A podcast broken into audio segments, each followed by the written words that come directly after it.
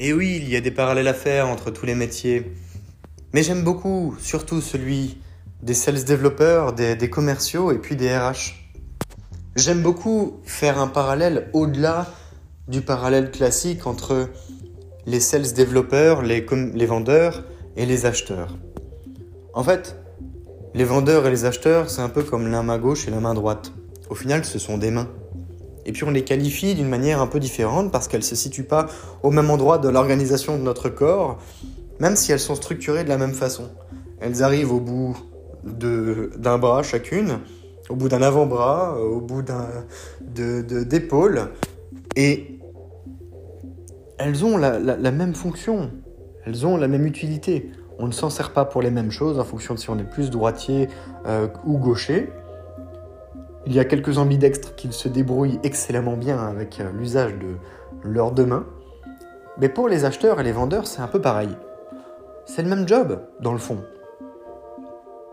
Ils ont vocation à faire vivre et à se développer, à faire se développer l'entreprise. Ils achètent tous les deux du temps, de l'attention, ils ont des moyens, ils ont des objectifs. Certains ont un budget à dépenser et à maîtriser, d'autres ont des objectifs de budget à aller chercher. L'un doit investir l'argent de l'entreprise, l'autre doit faire investir l'argent dans son entreprise. Mais c'est une manière de faire circuler l'argent qui est, je dirais, euh, logique par nature. Cash flow est un verbe. L'argent est une matière circulante. C'est un véhicule qui sert à faire plein de choses. Et c'est là où ces parallèles, dans le fond, n'ont pas énormément de sens. Je m'explique parce qu'en réalité, si. Il faut pouvoir appeler un chat un chat. Mais il faut aussi parfois savoir faire communiquer deux chats qui n'ont pas la même couleur du poil. Deux chats, un angora et un siamois, sont issus de la même famille mais vous les voyez très différents. Et vous n'avez pas la même attirance pour chaque, ni l'un ni l'autre, pour chacun d'entre eux. C'est pareil pour les acheteurs et les vendeurs. Un tunnel d'achat ou un tunnel de vente n'utilise pas les mêmes mots pour se décrire. Pourtant, ce sont des phases similaires, des phases transposables.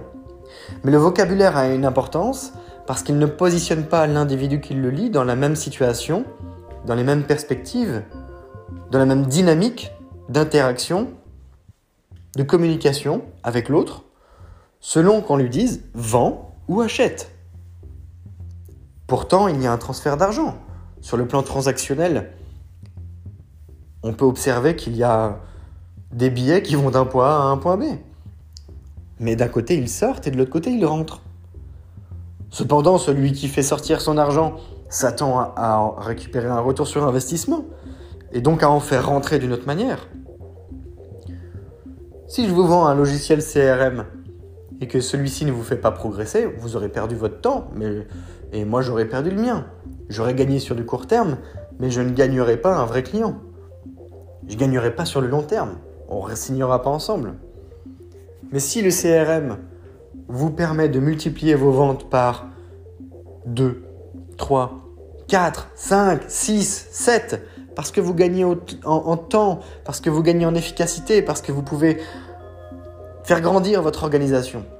Ben là, on est sur d'autres problématiques, des sujets plus transformationnels, des sujets qui font vraiment grandir une organisation. Mais sur le plan RH, je vais faire mon, mon grand écart avec ce métier tout de suite.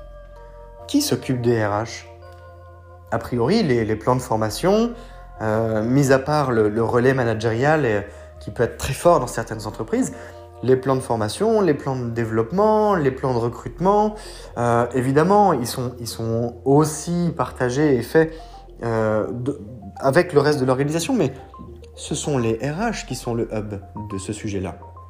Ce sont les RH qui sont au cœur de l'activité humaine de l'entreprise.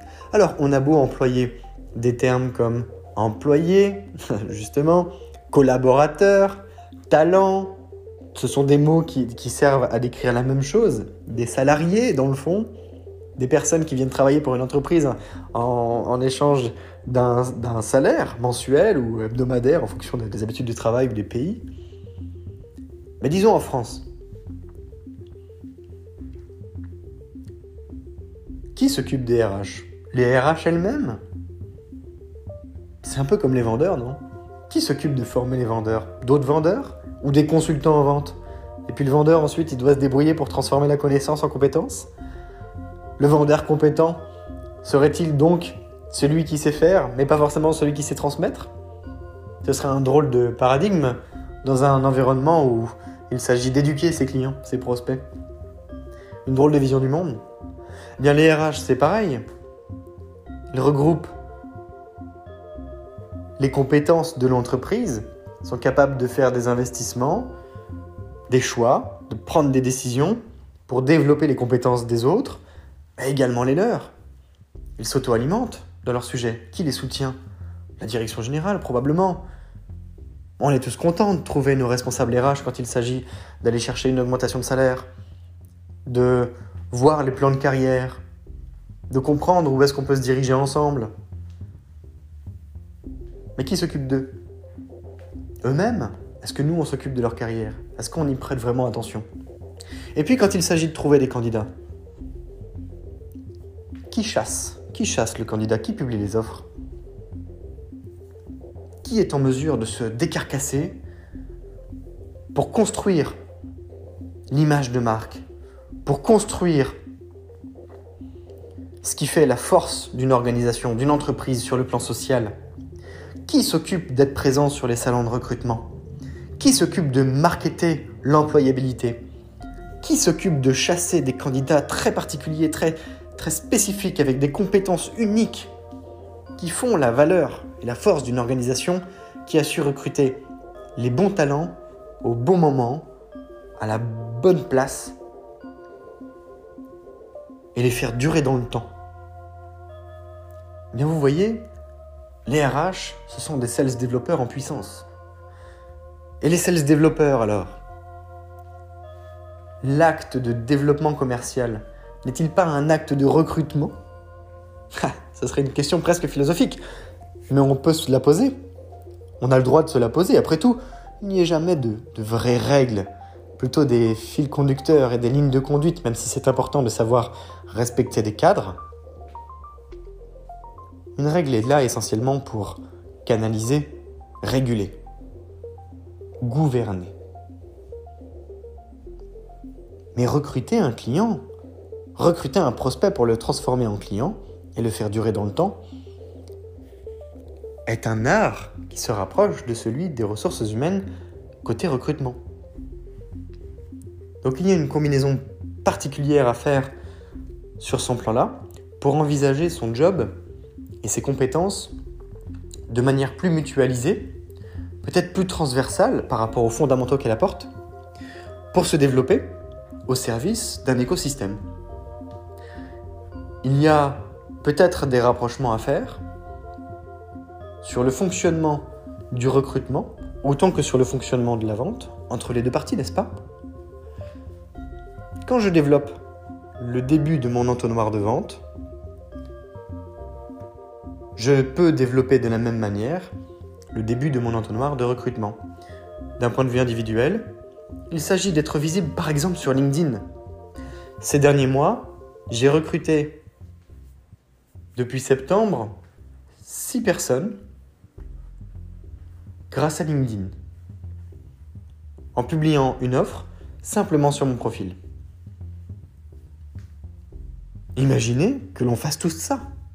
Imaginez que l'on soit présent absolument partout et qu'on soit tous les relais de notre entreprise. Qu'on casse un peu les codes et qu'on accepte enfin que le social fasse partie de notre quotidien et qu'on ne se voile pas la face en entreprise en se disant bah non, c'est l'entreprise. Au même titre que ce que je disais dans l'épisode précédent pour parler d'un marché en plein boom, il y a une évolution de la manière dont les organisations fonctionnent parce que l'intérieur se confond, parfois et souvent, avec l'extérieur et qu'on se demande vraiment qui est plus au fait de l'information